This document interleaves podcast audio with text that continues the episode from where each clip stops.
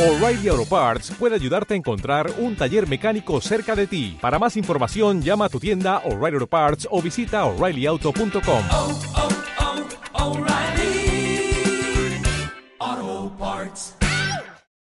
Muy buenas, mi nombre es Ivo Delgado, soy un crítico en serio. Hoy es 11 de noviembre de 2020 y este es nuestro decimonoveno programa de cine. Recibe un abrazo desde lejos y arrancamos.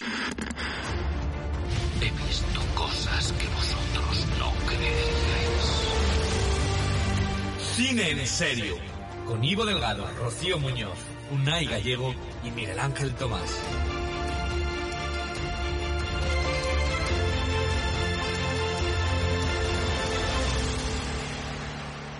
Esta semana en nuestro podcast de cines se estrenaba poca cosa. Y aunque Unai estaba empeñado con que viésemos la película de Bob Esponja y Rocío quería que viésemos la de Operación Feliz Navidad, al final hemos decidido traer tareas pendientes. Películas que se nos habían escapado en 2020 y queríamos darle un visionado.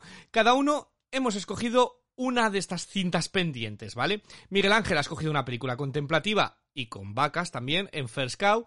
Unai ha querido que pasemos el día de la marmota en Palm Springs y Rocío nos ha llevado a las calles de Valparaíso para conocer a Emma.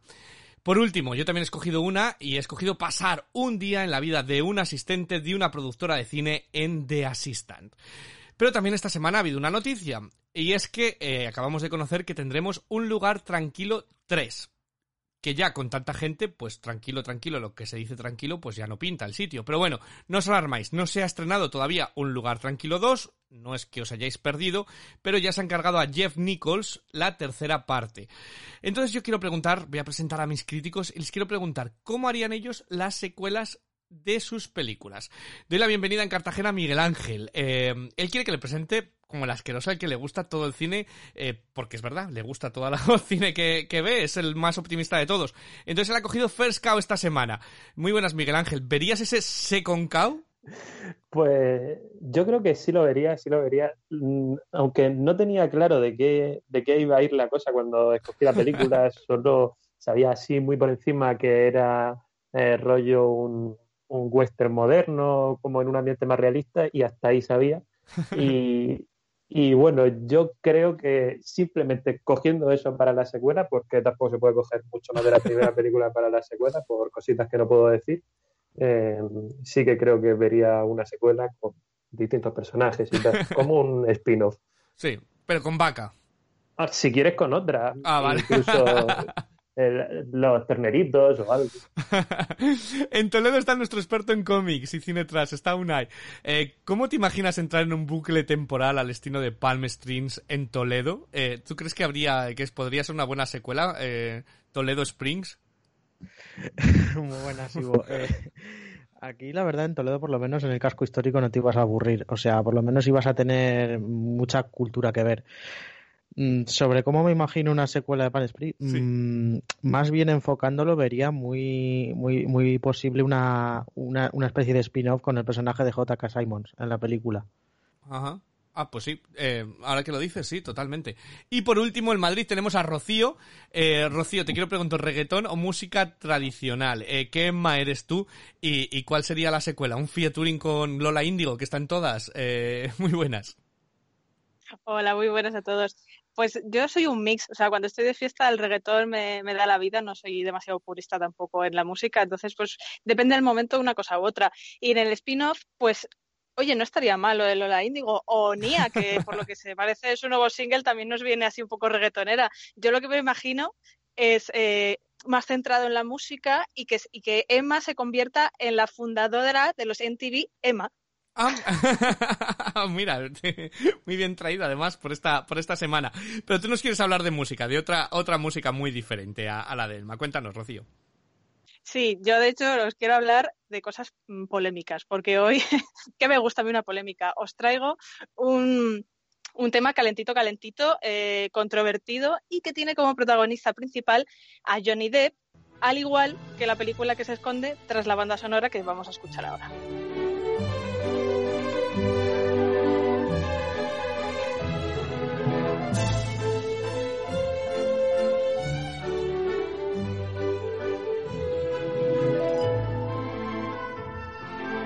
Este Forgotten Overture es uno de los temas de la película Finding Neverland, aquí traducida como Descubriendo Nunca Jamás, y que protagonizaba el actor estadounidense junto a Kate Winslet. Pero vamos al lío. Johnny Depp esta semana ha sido noticia al publicar un comunicado en el que anunciaba que abandonaba el proyecto de Animales Fantásticos y dónde encontrarlos, donde hacía el papel de Grindelwald, a petición de Warner Bros. Esta petición de la productora viene a su vez a colación de la sentencia de la demanda que el actor había interpuesto al periódico The Sun por calificarle en un artículo como maltratador de esposas y que, como os podéis imaginar, pues ha perdido. Y a su vez, todo esto viene, como ya muchos saben seguro, de que la relación de Johnny Depp con su exmujer, la también actriz Amber Heard, lleva cuatro años siendo un cruce, un cruce de acusaciones de malos tratos, abusos, drogas y, en, en general, una polémica que tiene dividida a buena parte de la sociedad, porque frente a los que cancelaron al actor desde el primer momento, están los fans de él que, que esta misma semana promovían una iniciativa para que Amber Heard también sea despedida de la franquicia de Aquaman. Y ojo, porque ya llevan más de 800.000 firmas recopiladas. Pero bueno, yo lo que quiero hoy es abrir el gran melón, ¿vale? Eh, ese de mm, si se debe separar al autor de sus obras, es decir, si las conductas personales de un actor o de una actriz deben ser castigadas con el destierro a nivel profesional, como le acaba de ocurrir a Johnny Depp, o también le ha pasado ya anteriormente a gente como Bill Cosby, a quien le retiraron honores y fue expulsado de la Academia de Cine. También hay que decir que ya con una sentencia en firme en su contra, o a Kevin Spacey, que le apartaron de House of Cards y del rodaje de todo el dinero del mundo de Ridley Scott, o Louis C.K., a quien HBO borró por completo de su plataforma y cuya película I Love You Daddy fue cancelada por la distribuidora poquito antes de estrenarse. Así que nada, hechas todas estas presentaciones, ya os cedo el micrófono y os paso la patata caliente a ver qué, qué opináis. Venga, Unai. Primero me voy con el caso de Johnny Depp.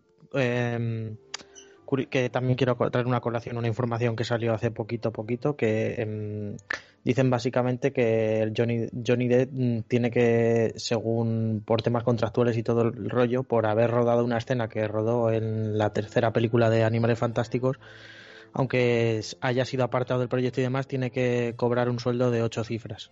O eso habían salido las informaciones. Yo creo que en ambas partes fue una relación tóxica, en ambas partes hubo vejaciones, mm, o sea, no es todo blanco o negro como se va, mm, dice las redes sociales.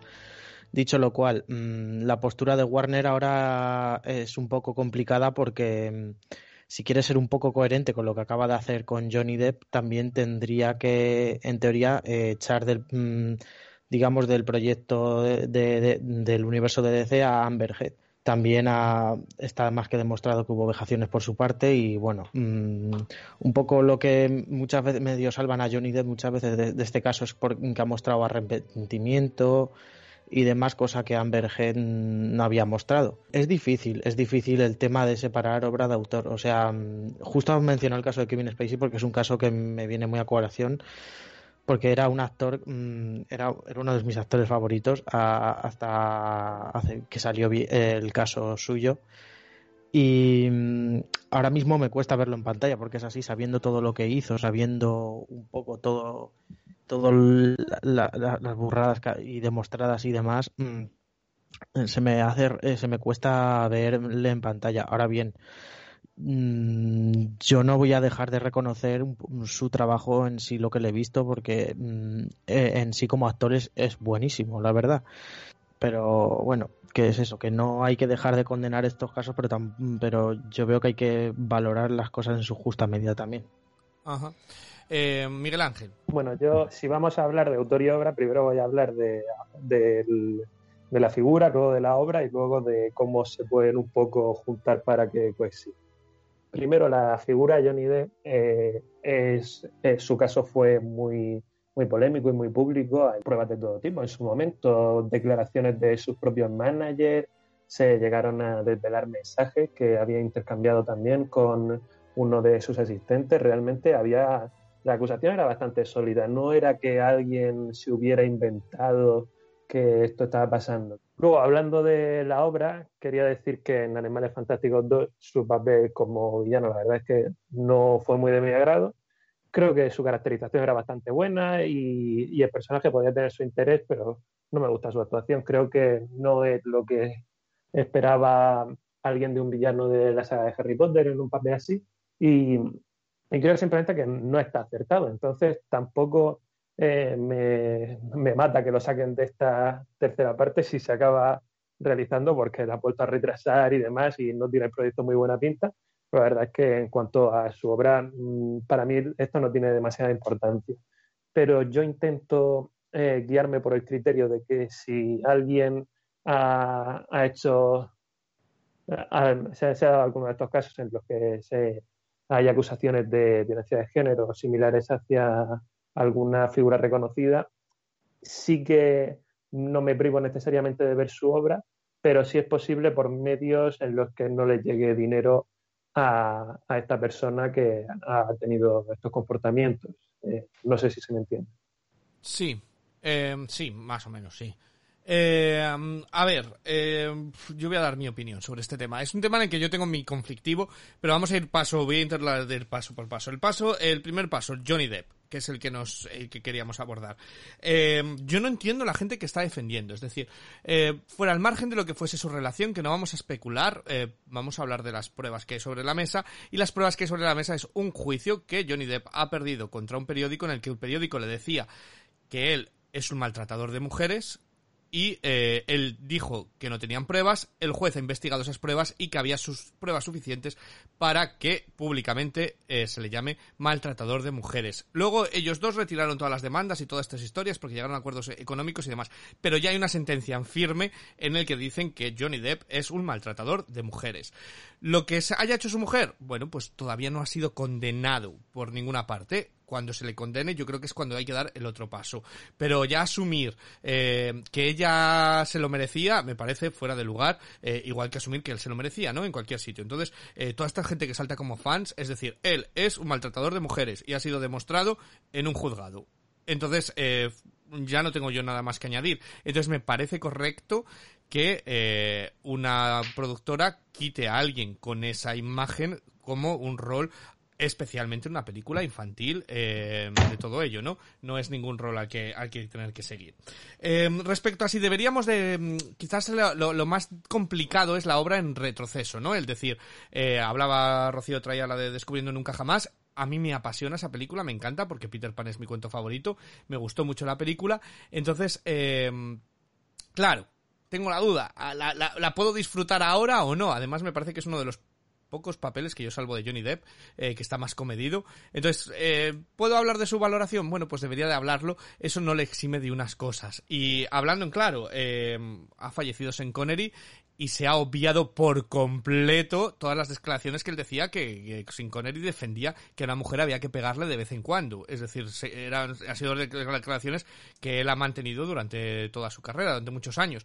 Eh, y eso no ha quitado que no le valoremos, ¿no? Eh, la carrera cinematográfica. A veces es difícil, ¿no? Porque eh, todo hace, ¿no? Un actor cuando se sienta delante de una eh, de una cámara de televisión y da una entrevista, o va a un programa como El Hormiguero, demás, puede caerte muy bien y eso hacer que veas su obra de otra manera, ¿no? O puede caerte muy mal y decir, mira, yo ya no vuelvo a ver una película de esta persona. Entonces, yo entiendo que a él le, le hagan dimitir porque están haciendo una cosa en la que su persona y su proyección eh, es muy importante, ¿no? Entonces, eh, no estamos hablando de que él es un cocinero en una cocina cerrada en la que, bueno, pues eh, si se ha, se ha, pedido disculpas y ha pagado su deuda con la sociedad, debería poder reinsentarse, ¿no? Pero en una cosa pública en la que eh, lo que hace es, es ser un modelo a seguir, pues eh, entiendo que le quiten de que le quiten de, de, esa película yo por, por completo y luego hay otro caso que también es de debate eh, y que pasó la patata caliente a Rocío porque otra vez cosa es la historia no lo que decía de Sean Connery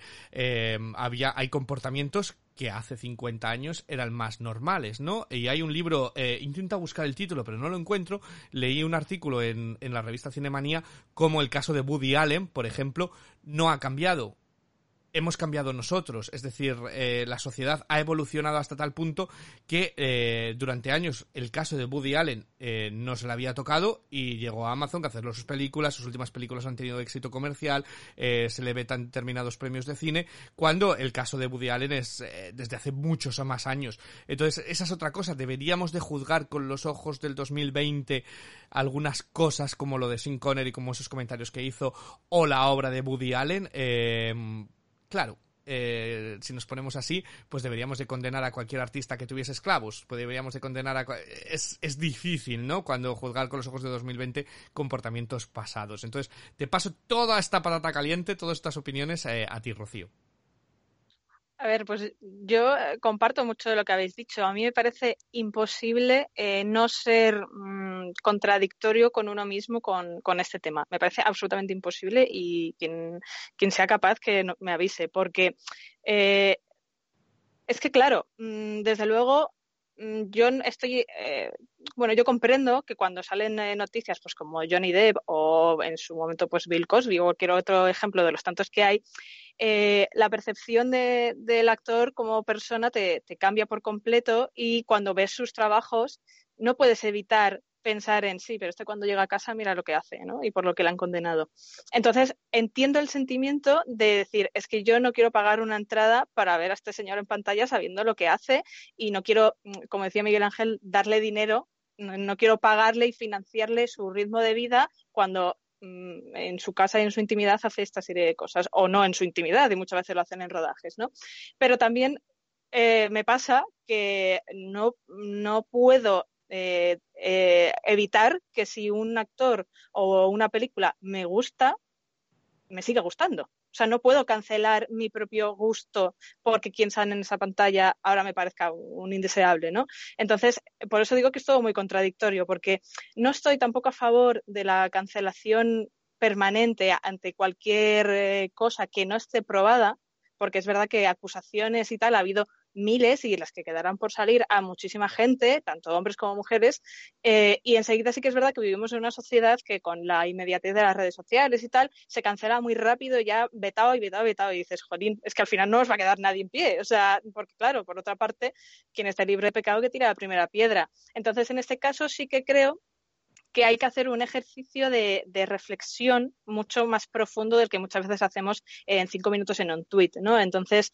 eh, hay que primero ver si esas acusaciones son fundadas. Si hay una sentencia en firme, pues como el caso de Johnny Depp, lo que comentabas tú, Ivo, de que, oye, es que hay una sentencia que dice que está legitimado que se le tache de maltratador. O lo de Bill Cosby, que también había otra sentencia. Bueno, en esos casos eh, ya, ya está, no hay vuelta de hoja, pero en otros no dejan de ser testimonios que luego habría que contextualizar. Y yo ni soy abogada, ni soy jueza, ni, ni tengo todo el caso en mi mano para saber exactamente contextualizar esa situación. Entonces, eh, lo cojo siempre un poco con pinzas. Es inevitable que me, que me entre esa cosilla de, uff, este, ya le miro con otros ojos. Pero mmm, intento ser neutral hasta que haya algo más en firme que ya diga, vale, pues eh, desde luego este tío, lo próximo que haga, yo no lo, no lo quiero consumir. O sea, preferiría no consumirlo, preferiría que a esta persona no se le siguieran dando eh, papeles como si aquí no hubiera pasado nada. Eh, la obra anterior, pues yo ahí sí que pienso que, igual que, que, en su día, bueno, hubo polémicas con lo de que se iban a retirar lo que el viento se llevó de la plataforma porque era racista, tal, uh -huh. eh, las cosas tienen su momento y lo único que creo es que sí que se puede poner mensajes que, que eso, que contextualicen, nunca mejor dicho, a, a, la gente cuando se dispone a ver algo. Eh, no voy a obviar si una película de Woody Allen era buena, no voy a decir, no, en realidad era malísima porque él es un tal. No, pues mira, la película es buena, pero que si alguien la ve y no sabe quién es Woody Allen, que se pueda poner sobre aviso, decir, mira, esta película es de, un director que estaba condenado por tal o que se hizo cual. Eh, y además, eh, de hecho, eh, os quería comentar que tengo aquí varios nombres de, de, gente que ha sido acusada de estas cosas y, sin embargo, no le ha repercutido demasiado en su carrera. Uh -huh. eh, por ejemplo, el, el, uno de los casos más polémicos de los últimos años fue el de Casey Affleck, eh, que ten, bueno, tuvo dos denuncias por acoso físico y verbal y, y, sin embargo, mm, luego ganó el Oscar por Manchester frente al mar eh, se levantó mucho revuelo de, bueno, como una persona así podían darle un premio y todo el mundo aplaudiendo su trabajo con lo que había hecho supuestamente ¿no? en, en su vida anterior. Mm, otro caso es el de Michael Fassbender, que fue acusado en 2010, antes de, de saltar más a la fama como Magneto, eh, de malos tratos por su exnovia. Y Michael Fassbender ahora mismo es uno de, de las estrellas de Hollywood. Eh, James Franco también se le tuvo acusaciones eh, de, de, comportamiento sexual inapropiado y él las negó, pero ahí sigue con total normalidad. Así es Ansari y como estos muchísimos ejemplos. Para mí la reflexión final que habría que dejar es eh, que hay que mm, dicen que la presunción de inocencia tiene que existir hasta que haya una condena en firme. Exacto. Entonces, evidentemente, te, te va a cambiar la forma de, de ver a esa persona, pero no creo que haya que tirar por tierra todo su trabajo, porque además, independientemente de, ellos, eh, están muchísimas otras personas que pueden ser bellísimas personas implicadas y también les estás perjudicando de esa manera. Vale, antes de darles paso, que sé que quiere hablar Miguel Ángel y Unai, eh, sí que quiero decir una cosa. Michael Fassbender fue acusado de la exnovia eh, por eh, maltrato. El maltrato que la exnovia luego argumentó es que Michael Fassbender un día borracho con un amigo le ofreció un trío y ella no quería y no lo hicieron. Eh, y luego el de Aziz Ansari eh, fue una chica que ligó esa noche con él y dijo que mm, a la hora de estar en la cama que era como demasiado dominante y que ella no se sintió eh, cómoda manteniendo relaciones sexuales con él. ¿Hasta qué punto es eso maltrato? Quiero decir, eh, él dio libertad a esa persona y, oye, sí. eh, Entonces ha habido, sí que fue un revuelo en el que cada noticia se rescataban, como dices, de 2010, eso se rescató en 2019 porque parecía que había que condenar uno por uno a ver cuánto había, eh, que ya había bastante, ¿no? De por sí en Hollywood, eh, y luego lo vamos a tratar, que además una película viene muy al caso, la película de, de Assistant viene muy al caso de este. Sí, yo eh, una cosa que no había mencionado también es eh, todo el tema del fenómeno fan que llevan asociadas muchas de estas estrellas. Sí. Eh, que claro, yo ahí sí que ahí me parece incomprensible. Es decir, si yo fuera fan de alguien como Johnny Depp y sale todo esto, no puedo seguir siendo fan. Puedo Sí. entender que se siga consumiendo su trabajo, previamente, porque si me gusta, me gusta, y es lo que he dicho antes. Pero defenderle con este ahínco, cuando tengo sobre la mesa las, de- las, las pruebas, las sentencias, Sí. las eh, me parece también, eh, muchas veces, pues eso, los fans construyen unos ídolos que consideran que son imperturbables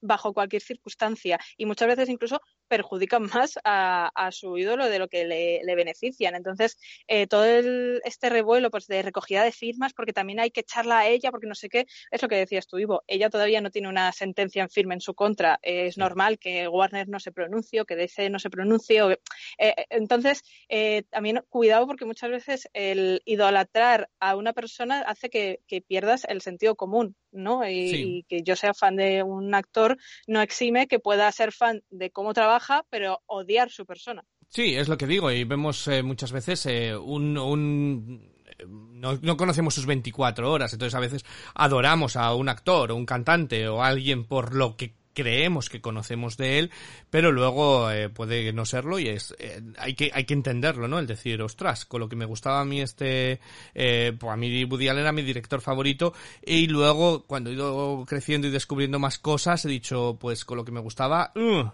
me tengo reticencias a ver algunas de sus películas, pero eso es mío y personal, eh, ojo, eh, no, no lo quiero transmitir a nadie. Entonces, eh, lo que vamos a hacer es que esta semana tenemos muchos estrenos, normalmente hablamos de curiosidades, pero las vamos a guardar para la semana que viene, bien guardaditas en el cajón, para que no, porque tenemos cuatro películas de, de las que hablar. Eh, y eh, vamos a empezar con la película de Kelly Richard, que nos lleva a principios del siglo XIX en una historia de amistad en First Cow. What's your name? King Lou. You call me Cookie. Un cocinero contratado por un grupo de hombres que participa en una expedición de cazadores de pieles en el territorio de Oregón en la década de 1820 conocerá a un inmigrante chino que huye. Una inusitada amistad crecerá entre ellos. Cine contemplativo, tranquilo y muy peculiar. Miguel Ángel, es tu elegida esta película, entonces eh, te dejo que, que empieces. ¿Ha cumplido tus expectativas este First Cow? Cuéntame. Pues para mí las ha cumplido y, y de sobra. Bueno, empezabas tú diciendo que son dos amigos.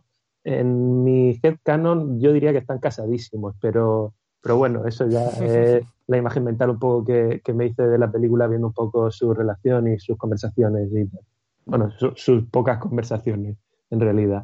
Eh, a mí me ha gustado mucho, yo he disfrutado mucho la película, la escogí porque había leído algo así como que era un western moderno y con eso me valía, me, me gustan mucho estos western modernos, sobre todo con de un tono más tranquilo y, y demás, entonces ya, ya con eso me habían eh, me habían ganado un poco y luego superó mis expectativas por completo. La verdad, tengo que decir que al principio estaba bastante escéptico, no, no tenía ni idea de por dónde iba a ir la historia del hombre este que iba con los cazadores de pieles, que luego acaba tirando por un terreno totalmente distinto, eh, conociendo a este amigo suyo y me ha parecido muy tierna, me ha parecido muy, muy íntima entre ellos dos, eh, muy bonita de ver. Me, me, emocionó bastante, la verdad. Creo que la forma de ejecutarla fue muy bonita y, y eso yo salí muy satisfecho en todos los sentidos y es que no la pongo para la película, me, me encantó disfrutar de, de, esta historia, de esas historias que dices es pequeñita, lo que, lo que es la trama no tiene una aportación eh, muy importante porque es una trama muy simple, pero está tan bien contada que no lo encuentro pega, la verdad. Ajá. Eh, Unai, ¿qué te ha parecido? A mí es una película que me ha, me ha gustado, me, me, gusta mucho cómo retrata esa especie de América que es un poco... Es western sin ser western, eh, exactamente, y me encanta mucho el retrato de esa época. Lo, lo apunta muy bien Miguel Ángel, eh, es una película más mm, que trata más de la amistad entre ellos dos que va surgiendo que, que en sí un poco del contexto, aunque también te dan pinceladas y demás. Y bueno, es una, es una película, eso sí, contemplativa, es intimista, pero a mí, a mí me ha gustado, me, me ha parecido curiosa y yo, si os va este tipo de historias, yo las recomendaría. Uh -huh. Rocío. Yo lo primero es por qué cuando aparece una vaca en una película, la película se envuelve tan silenciosa. O sea, es un fenómeno que se, se contagia entre lo que arde, ahora esto. Eh, bueno, a ver, a mí eh, esta peli me ha parecido de estas que según van pasando los minutos eh, van encontrando un poco más su sitio y tienen un recorrido ascendente. O sea, y, lo digo porque el primer tramo se, me, se, me, hizo un poquito coñazo. O sea, me, me, parece que está, no sé, como desubicado, ¿no? Como no, no tiene ningún ritmo. Mmm, al final parecía que era más un vídeo promocional de, eh, del paisaje de Oregón que, que, una película, ¿no? Porque lo que es trama no, no avanza y es más como una composición de planos muy guays, eh, mostrándote ese paisaje y tal, ¿no? Pero luego poco a poquito va cogiendo cuerpo y ya desde el momento en el que nuestros dos protagonistas se, se reúnen eh, oficialmente, creo que se encarrila mucho mejor y, hace un, relato muy humanista en un ambiente de, western, ¿no? Entonces, eh, lo, que más me ha gustado de First Cow es, por un lado, el dibujo que hace de, la amistad en medio de, ese territorio tan hostil, porque es un, es un dibujo mmm, totalmente desprovisto de la típica masculinidad tóxica, muy asociada sobre todo en, en, la época en la que está ambientada la película, ¿no? Entonces, me, me gusta que se haya atrevido a, humanizar a estos dos tipos que, bueno, pues al final es eso, ¿no? Se importan el uno al otro y ya está. Y eso me, me ha parecido un aire de, un soplo de aire fresco y, y muy bonito, como habéis dicho. Y luego, por otra parte, eh, de esto me di más cuenta ya una vez había terminado la película, pero es como desde ese tono tan contemplativo, tan sosegado que tiene mmm, todo el rato la peli, en el fondo hay muchos momentos donde tienes cierta tensión. O sea, yo me di cuenta después que dije, joder, eh, ha habido escenas donde estaba en plan de, ay, ay que va a pasar algo, ay que no quiero, ¿sabes? Y, dices, ostras, pues en realidad no, no está buscado, no hay un, una música frenética que te meta en ese ambiente y sin embargo consigue eh, trasladarte un poquito esa preocupación por decir, verás tú cuando, cuando les pase algo.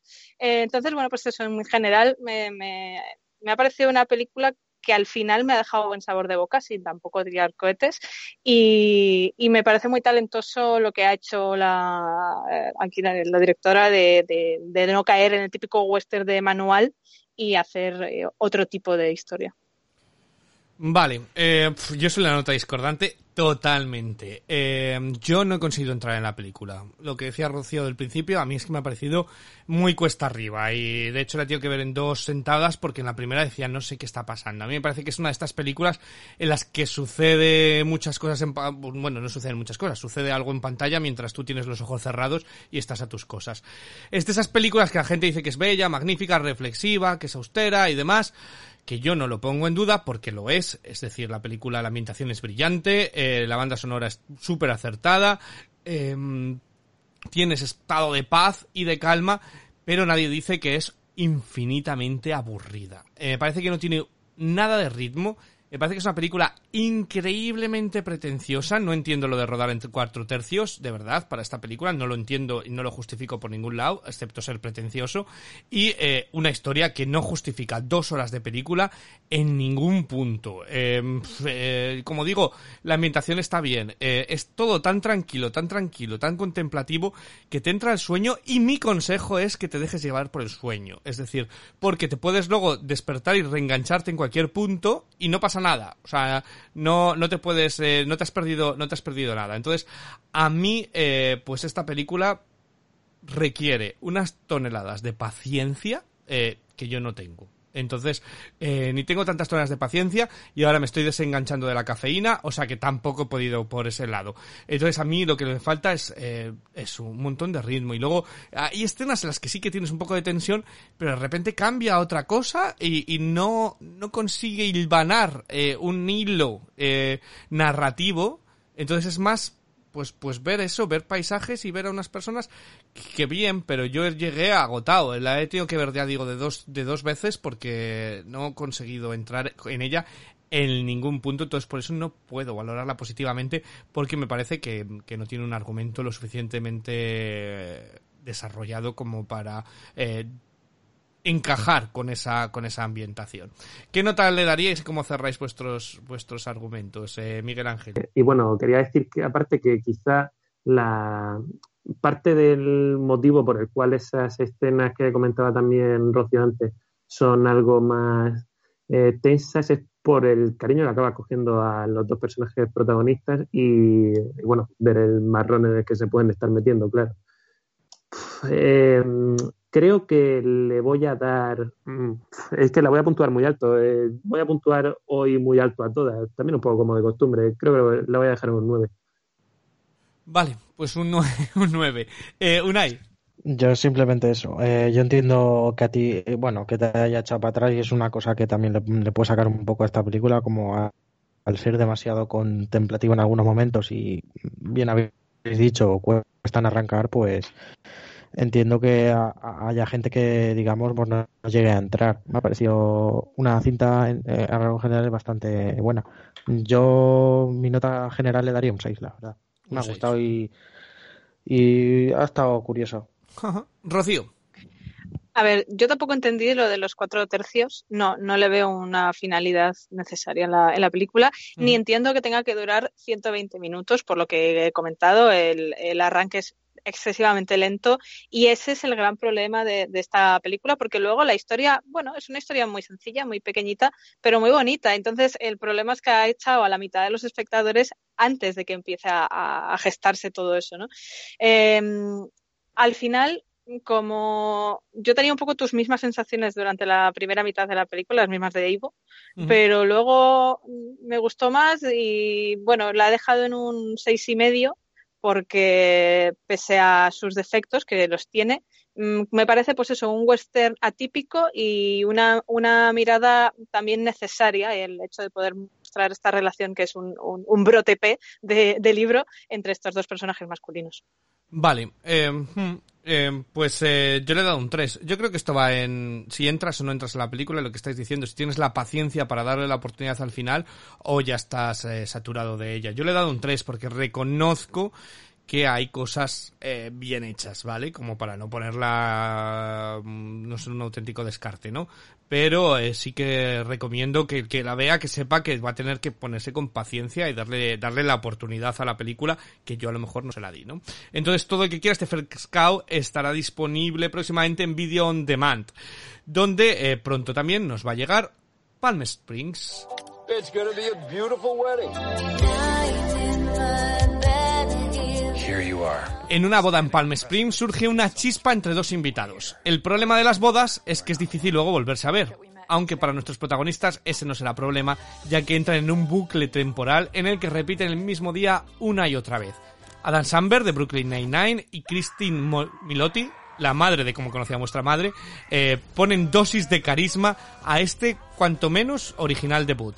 Unai, ¿merece la pena revivir este día o suena todo a déjà vu? A mí esta película me ha hecho muy feliz, ya lo digo de antemano.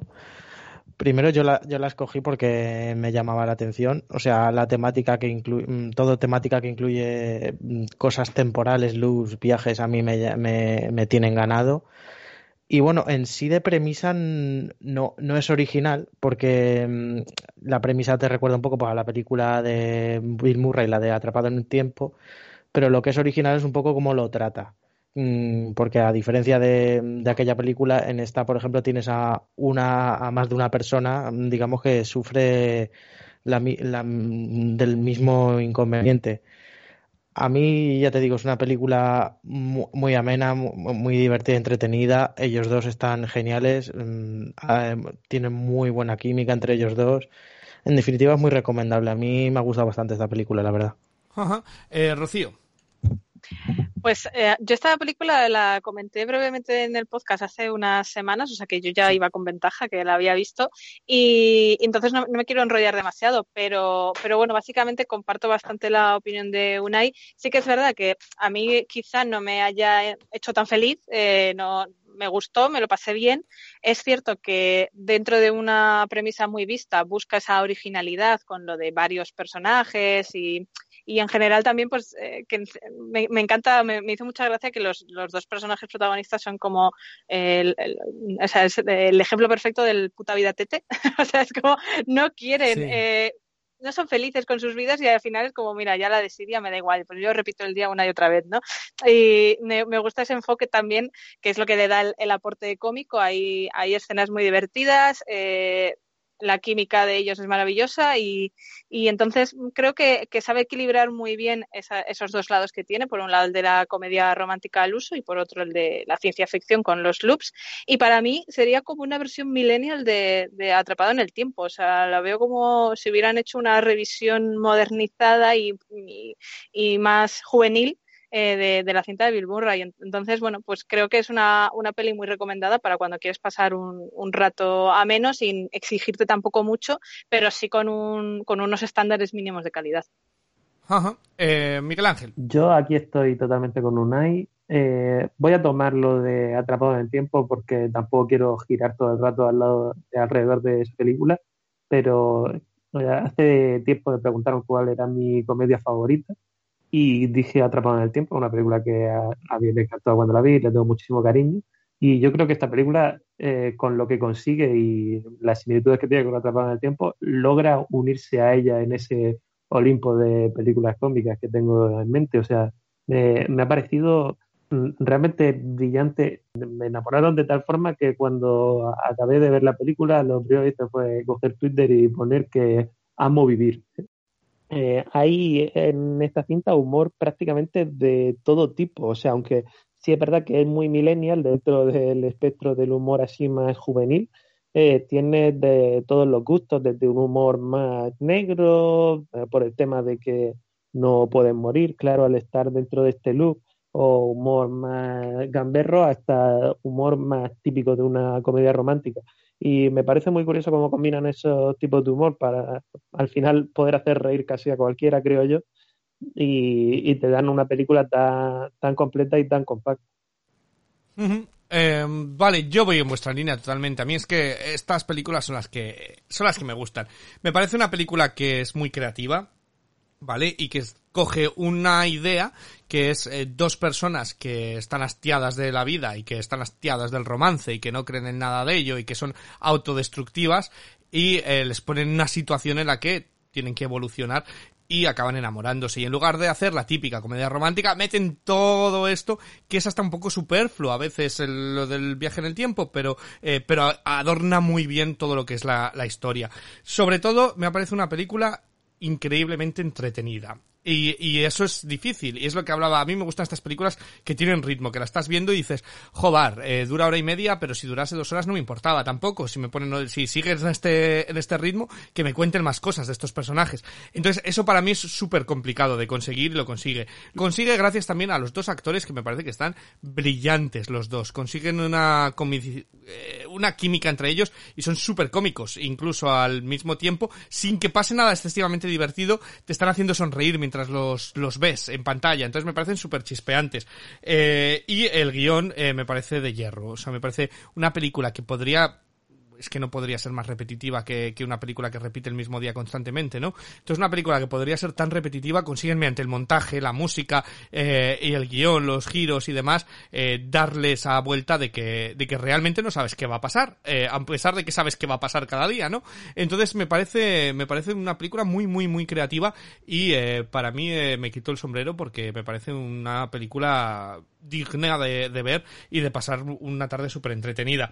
Como curiosidades, por si no lo sabía, esta es la película que es más cara, creo que lo comenté cuando lo dijo Rocío, más cara de la historia que se vendió en, en el Festival de Sundance, que la compró Hulu, y eh, también es la película más vista de la plataforma, o sea que ha sido un relativo éxito en Estados Unidos, aunque fuera se ha ido, se ha ido poco, este Palm Springs. Entonces, eh, ¿cómo cerraríais vuestros argumentos y eh, qué nota le daríais? Unai que yo es una película que si te gusta la comedia romántica como a mí, si te gusta el tema de tempo, viajes temporales como a mí, eh, es muy, muy, muy recomendable. Eh, lo habéis dicho muy bien, es una virguería, la verdad, y simplemente añadir eso, que, mm, bueno, y también que el personaje de J.K. Simons también es un poco Robert Zainas cada vez que sale. Sí. Y yo le daría un 8. O sea, me ha hecho, me ha hecho muy feliz me ha, y, me ha, y, me ha, y, me ha, sacado muchas sonrisas esta película. Así que yo menos de un 8 no le puedo dar. Uh -huh. Rocío. Me encanta porque es que tanto Miguel Ángel como Nay están enamoradísimos de la película. Sí. Les, les, escucho a ellos y me dan ganas de, de volvérmela a ver y decir, a ver si me enamoro yo también. Eh, a mí me gustó mucho, pero lógicamente no tanto como a, a vosotros. También es verdad que yo con las comedias románticas tengo ahí mi quiero y no puedo entonces eh, no, no puedo darle más de un seis y medio, siete, pero para hacer una comedia romántica ya os digo yo que es una nota muy alta de mi parte y, y totalmente recomendarla, eso sí, o sea, aunque yo no le ponga por las nubes, eh, sí que es una película muy guay para ver, para pasarse un rato divertido y para enamorarse, quién sabe. Miguel Ángel.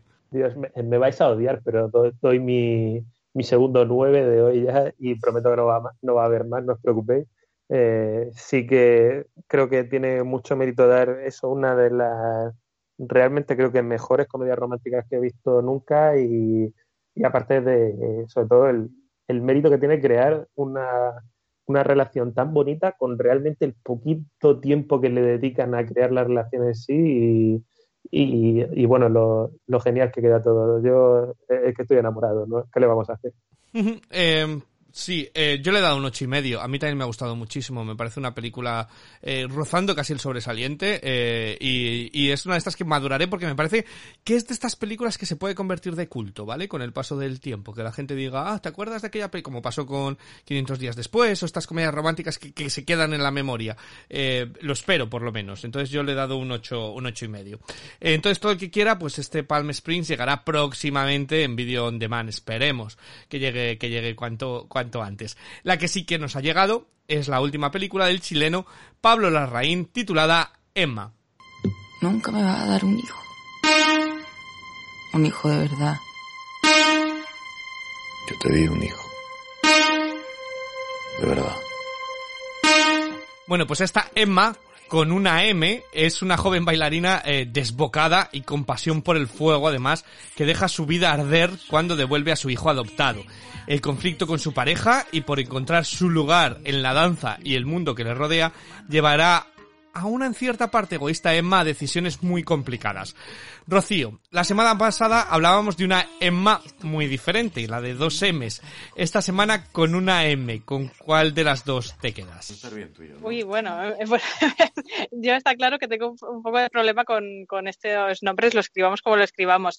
A ver, es que me, me, me resulta súper difícil valorar esta película Ajá. porque mm, tengo la cabeza muy loca, es decir, eh, me parece tan recomendable como insoportable.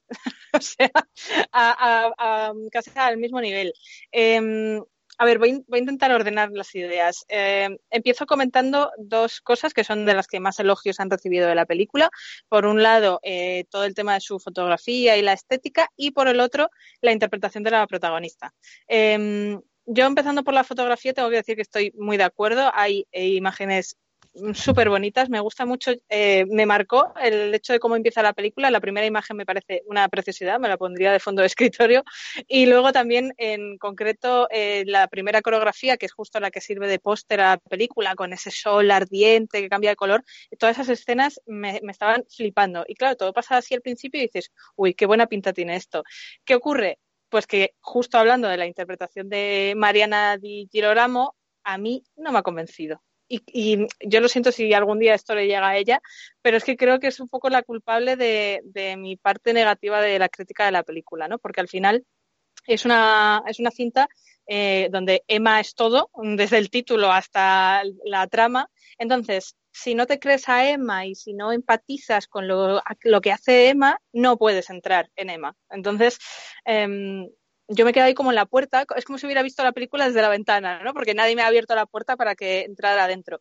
Eh, a ver, creo que además eh, Pablo Larraín eh, ha jugado un poco, eh, o sea, me, es lo que pensé, que había querido ser como un poco el Modóvar, ¿no? Porque no puedo explicar mucho el porqué para no entrar en el spoiler, pero espero que, que quien la hayáis visto me sepáis entender.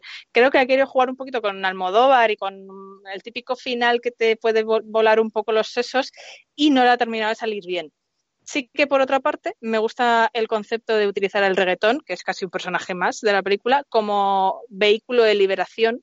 Eh, me gusta todavía más que haya un contrapunto en el personaje de Gael García Bernal, que por cierto para mí es el mejor de la película, que, que lo cuestione y me, encantó la escena eh, donde tanto Emma como eh, Gastón, el personaje de Gael, y otro personaje secundario eh, exponen su punto de vista acerca de lo que significa el reggaetón y, cómo les libera el reggaetón o cómo no, y lo, lo, debaten. Ya solo por esa escena, yo sí que diría, ponte la película, ¿sabes? O sea, y, y, luego otra cosa que no sé si será algo mío o, qué, ahora me decís vosotros, pero eh, el sonido de la película eh, lo he encontrado con muchísimos defectos. O sea, había veces como si las voces eh, se alterara el volumen o, no se les escucharan nítidamente y, y, jolín, pues viniendo de un director como Larraín, eh, es algo que no sé si es muy perdonable, ¿no? Entonces, pues es que no, no, se valora el conjunto. O sea, no me parece para nada una mala película, pero creo que como está todo enfocado al personaje principal, si no conectas con ella y, comprendes sus actos y todo ese mundo interior, eh, pues igual no te acaba de funcionar. Jolín con Rocío dice, no sé cómo valorar esta película, si llegas a saber, eh, tenemos que, cerrar el chiringuito, eh, porque te has explicado muy bien y, y, y, has contado muy bien lo que te ha parecido. Eh, Miguel Ángel, ¿qué te ha parecido a ti esta, esta Emma? Bueno, yo también creo que hay mucho que hablar de la película. Eh, hay varias cosas con las que estoy de acuerdo con Rocío. Lo primero que quería decir antes de que se me pasara es que eh, a mí me había pasado también lo que ha comentado del sonido, pero en un principio creía que era un problema de, del dispositivo que estaba utilizando para, para ver la película, pero eh, sí, le ha pasado también a ella. Imagino que será un problema generalizado de la película y la verdad es que sí es sorprendente que haya un fallo así, sobre todo eh, teniendo en cuenta lo, lo, cuidado que está la selección de la música y demás. A mí me parece que tiene una banda sonora realmente buena la película y, y que luego con eso le acabe fallando el, el sonido en las conversaciones y demás, no sé, me parece un poco da como rabia que, que le, le, fallen algo así, pero yo sí que creo que la actuación de Mariana Di Girolamo eh, es muy, muy buena. Yo estoy además en el punto opuesto, creo que me atrevería a decir que brillante, de, de la, mejor actuación que he visto en las cuatro películas de esta semana, y que es mucho decir, también digo. También en, en, los bailes y en, incluso en las calles de, de Valparaíso hay hay un uso de, de, los colores y de la música que te hace eh, entrar, creo que muy rápido en la película, enseguida te quedas como eh, hipnotizado, creo que tiene ese efecto muy chulo. En general, a mi valoración muy positiva, como digo. Uh -huh. eh, Unai, ¿qué te ha parecido? A ver, bueno, mm, voy por partes. A mí Larraín es un director mm, que lo poco que le he visto me gusta bastante. Mm, Me gustó bastante el club, me gustó bastante el biopic que hizo de Jackie Kennedy, que protagonizaba Natalie Portman. Dicho lo cual, esta película tengo sentimientos encontrados con ella. Mm, Por un lado, lo habéis dicho muy bien, eh, a nivel de dirección, a nivel de fotografía, me parece un 10, me parece genial como mm, juega con, con mu- con muchas tonalidades, como experimenta mucho en ese aspecto bien. El reparto, mm, ella sí me ha convencido. Me ha convencido bastante la actriz, también Gael García Bernal, que es un poco como la- el actor fetiche de, de Larraín, también está genial. Siempre, este hombre, siempre la verdad que cumple. Pero mm, yo tengo sobre todo sentimientos encontrados un poco con en sí la parte del guion. Lo ha dicho mm, bien Rocío, o sea, es como un intento de Almodóvar sin, sin salirle. Dicho lo cual, es una película que yo recomiendo, eh, como todo lo de la, la Raín es bastante curioso, es un autor cuanto menos que mm, de los de hoy en día, uno de los directores a seguir en el sentido de mm, las propuestas que suele hacer en sus films, la mayoría, y mm, yo la recomendaría, aunque es eso, un poco argumentalmente, como ha llevado las cosas en esta película a- a nivel trama y guion, me ha chirriado un poco, la verdad. Vale, eh, pues eh, yo creo que soy al que más le ha gustado. Eh, a mí me ha gustado, me ha gustado bastante, me ha gustado mucho esta Emma. Eh, me ha gustado porque además me parece que, consigue, mediante la originalidad en la que plasma las imágenes, la Rain, acercarnos a una a un personaje principal que no es agradable.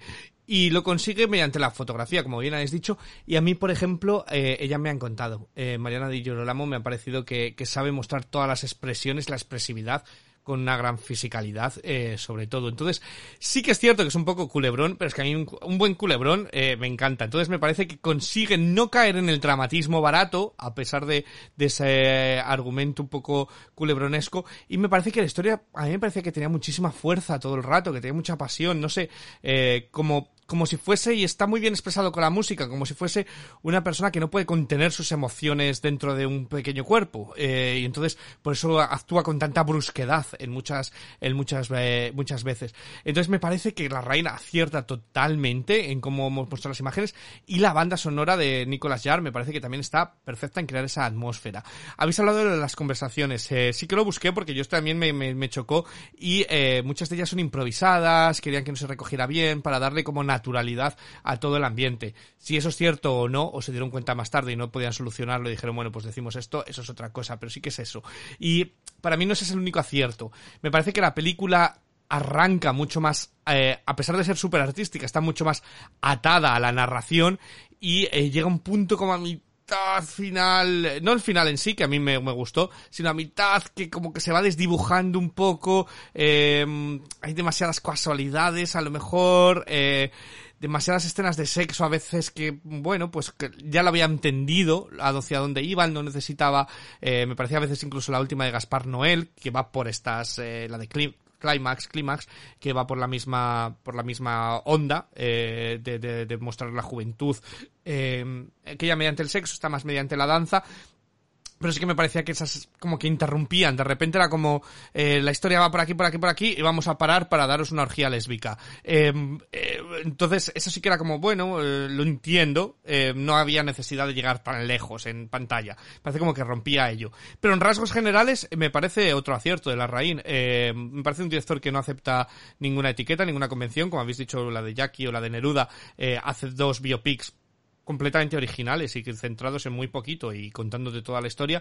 Y aquí es igual, me parece un director que se revela muy bien contra el sistema, contra los códigos eh, cinematográficos y me parece una historia chula de almas rotas y de un Valparaíso además eh, súper bonito, reflejado y único, eh, nada turístico, eh, mucho más, se siente auténtico, se siente haber estado por las calles de, la ciudad. Entonces a mí me ha gustado, me ha gustado mucho. ¿Qué nota le daríais y cómo cerraríais vuestros argumentos? Eh, Rocío. Bueno, lo, lo, primero es que ya solo por haber elegido una película que te haya gustado, Ivo, eh, a mí ya me gusta. Me doy por satisfecha. a mí me gusta el cine, me gusta el cine. No me gustan las vacas, pero me gusta el cine. Eh... Ya, ya, ya con eso, es, bueno, me siento realizada totalmente. eh, A ver, yo, yo le he puesto un 6 porque es lo que ya he dicho. Creo que, mm, eh, bueno, después de escucharos lo tengo claro, que el problema es que a mí la actriz no, no ha conectado conmigo. Eh, entonces, se, por eso se me ha tambaleado un poco todos los cimientos. Em, pero bueno, es, es un poco lo que ya he comentado. Creo que es una buena película eh, y que si consigues empatizar eh, con, con el personaje, eh, te, te lo vas a pasar bien viéndola porque tiene muchas cosas positivas y, y me parece sobre todo pues lo que, lo que comentabais que de, a- de- en cuanto a la dirección de Pablo Larraín eh, un acierto, o sea creo que, que él tiene muy claro dónde quiere llevar la película y lo que quiere contar y aunque hay cositas que le sobren eh, en general creo que lo consigue bastante. Ajá. Eh, Miguel Ángel. Bueno, yo eh, primero quería comentar un par de cositas que se me habían quedado en el tintero. La película me provoca muchos sentimientos a lo, largo de toda su duración, pero en la parte final mm, me quedé frío y creo que ese es un poco el fallo para no ser la, no acabar de ser la gran maravilla de la película, que es el, resto de su duración, porque mm, eh, sí creo que es una película muy brillante en muchos sentidos. Por eso le doy un 8 y, creo que es una nota que, se la gana totalmente. Unai.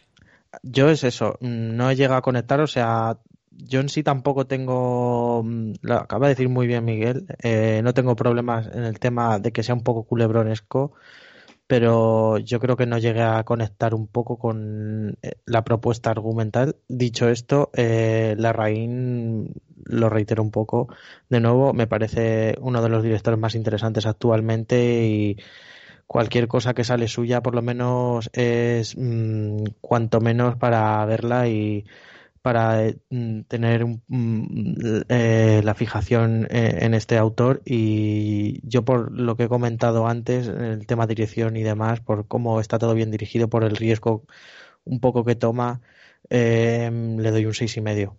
No le puedo dar menos nota la verdad que es interesante cuanto menos esta propuesta y yo la recomiendo sobre todo por eso, porque es una película que no te deja indiferente.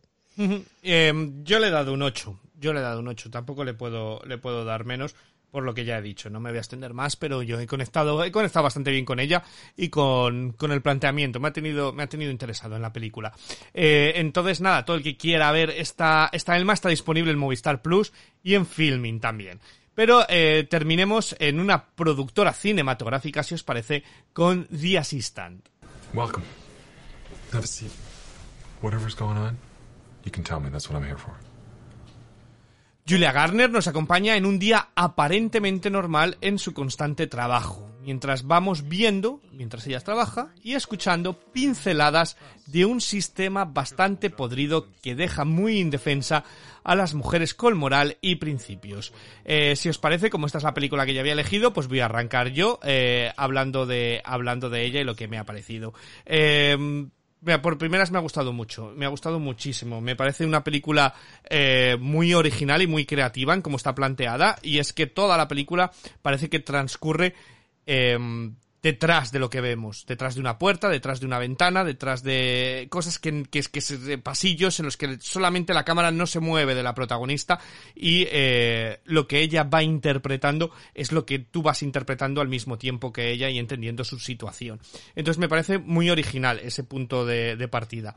Y luego me parece una película muy crítica, muy concienzuda que los planos están muy bien eh, escogidos, muy eh, hay planos muy muy muy creativos de pues desde hasta de cómo abrir un abrir un cajón o cómo eh, no se mete a juzgar con la cámara muchas de las decisiones que suceden, sino que de fondo, como que parece que no pasa nada, ella recoge algo del suelo, que luego entendemos eh, que es un pendiente o demás. Entonces me parece que es todo como muy normal, te transmite muy bien esa sensación de calma, pero a la vez eh, cansancio, porque parece que estás tú trabajando con, con ella, y me parece que el otro gran acierto, aparte de la dirección y los planos, es una impresionante Julia Garner, y eh, que para que todo lo conozca, desde de la serie de Ozark tiene dos Emmys ganados como, como Ruth, eh, y aquí está completamente opuesta a ese papel, eh, como una mujer absolutamente normal, y, y transmite con mm, una barbaridad, con cada silencio te está transmitiendo todo y la película tiene muchos, muchos silencios.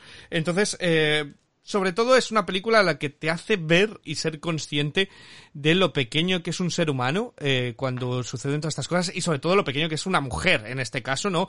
Porque bueno, aunque no se menciona claramente a Harvey Weinstein, la sombra de él está por toda la película y eh, lo pequeña que es una, una simple asistente, una simple mujer, cuando luego decimos, pero ¿por qué no han hablado esta gente si tanto? Pues a lo mejor es porque no se puede, ¿no?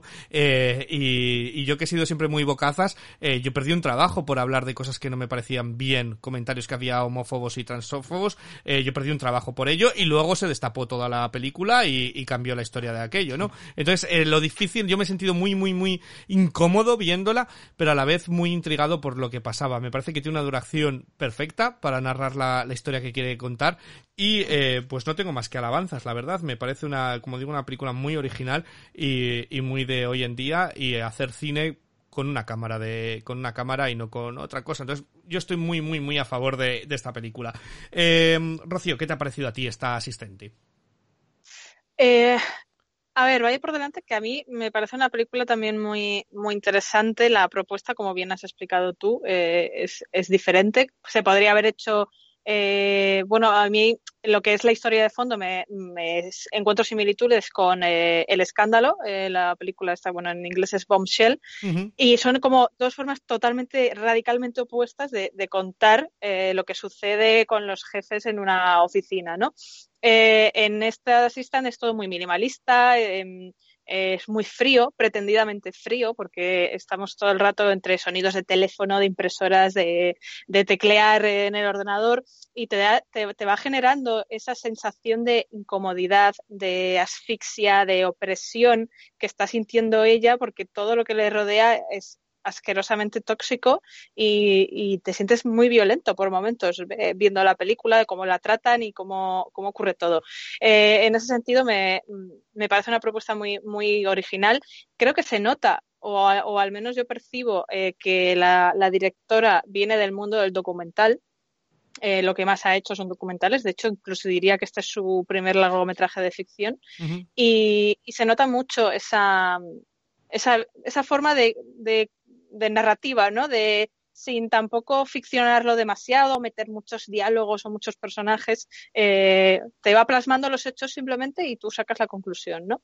Eh, ¿qué, me, ¿Qué me ha fallado un poquito? Mm, precisamente eh, esto mismo, que yo he hecho en falta a lo mejor que hubiera o sea, algún personaje más que, que, fuera como el apoyo en pantalla de, de Julia Garner, que está maravillosa y que se come la película ella sola, pero me hubiera gustado a lo mejor algún diálogo más para, sobre todo para conocerla a ella, ¿no? Conocer a esta asistente y saber qué, pasaba por su cabeza.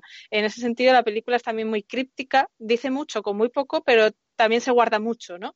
Esconde demasiado.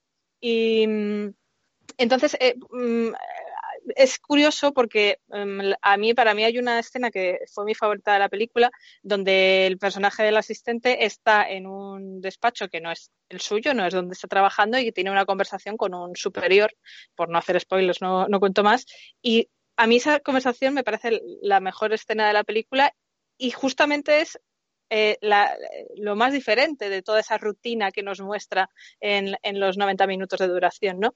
Eh, entonces, bueno, mmm, también me, me, resultó muy, muy bien traída la, la elegancia que utiliza todo, todo, el metraje para escupirnos la, la, realidad de mierda que hay, ¿no? Porque todo lo que nos están contando es eh, una, una, auténtica mierda que sabemos que no es ficción, o sea, que esto ocurre día a día en muchísimos trabajos y, y sin embargo aquí te, te lo dejan caer de una forma tan sutil que, me parece me parece asombroso, ¿no? Cómo, cómo acabas con, ese desasosiego de decir qué mierda de sistema tenemos y, cuántas asistentes y no asistentes habrá mmm, teniendo que aguantar esto por lo que lo tienen que aguantar, ¿no?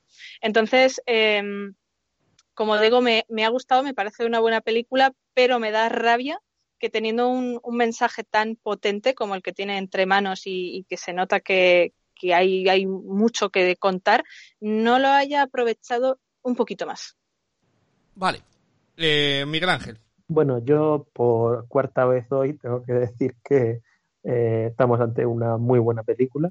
Una película, además, como ya habéis comentado, necesaria. Si, si no estuviera hecha, habría que hacerla porque creo que es realmente necesaria y se ha hecho ya ficción hablando abiertamente sobre el, el Me Too, pero aunque ya se ha hecho ficción hablando sobre el Me Too, esta película va un paso más adelante con el tono este casi de documental, que creo que hacía falta hacer algo así. Y en ese punto creo que Kitty Green está, la directora, está ideal en su papel. Y por supuesto Julia Garner está eh, totalmente brillante interpretando a la protagonista, que tiene que llevar además casi todo el peso de la película. Eh, por esto decía antes que Mariana de Girolamo tiene mucho mérito que diga que es la mejor actuación de estas cuatro películas, porque desde luego Julia Garner no se queda atrás en casi ningún momento. Creo que hace una actuación eh, totalmente impresionante.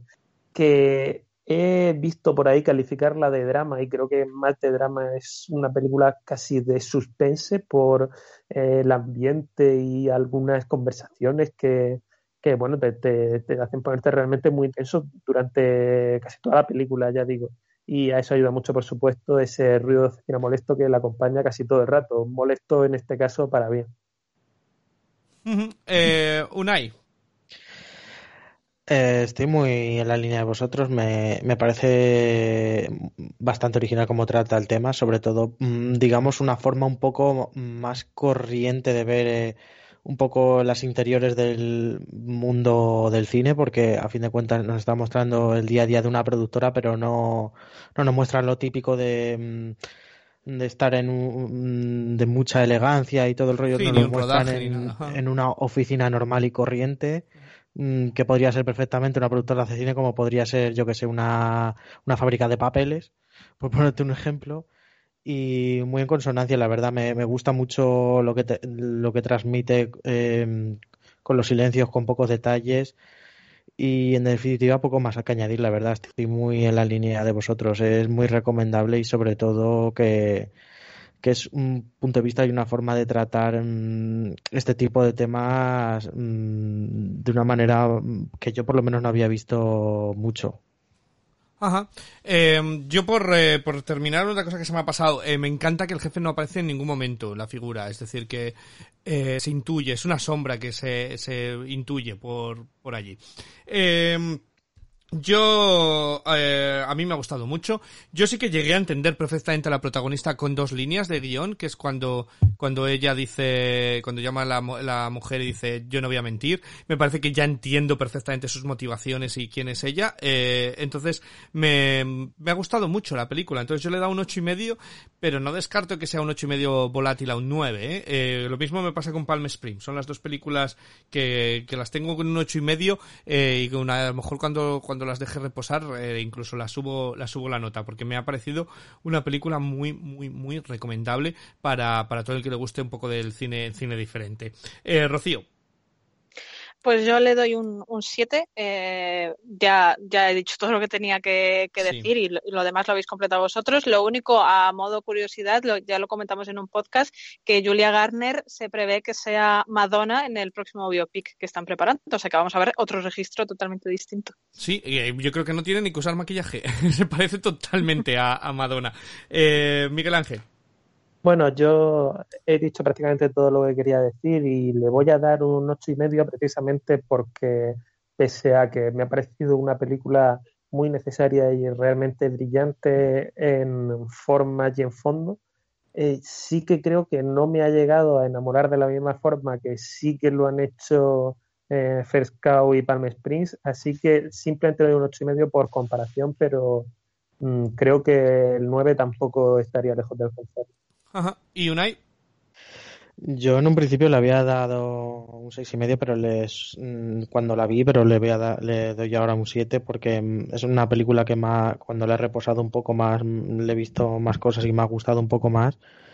Y simplemente recomendable y sobre todo sí que veis a ver algo distinto sobre el tema de tratamiento de, de los temas en cuestión que plantea la película. Bueno, pues eh, esta es de Assistant, eh, una película que llegará próximamente a las plataformas digitales, pero que, como decimos, eh, es necesaria, necesaria de ver.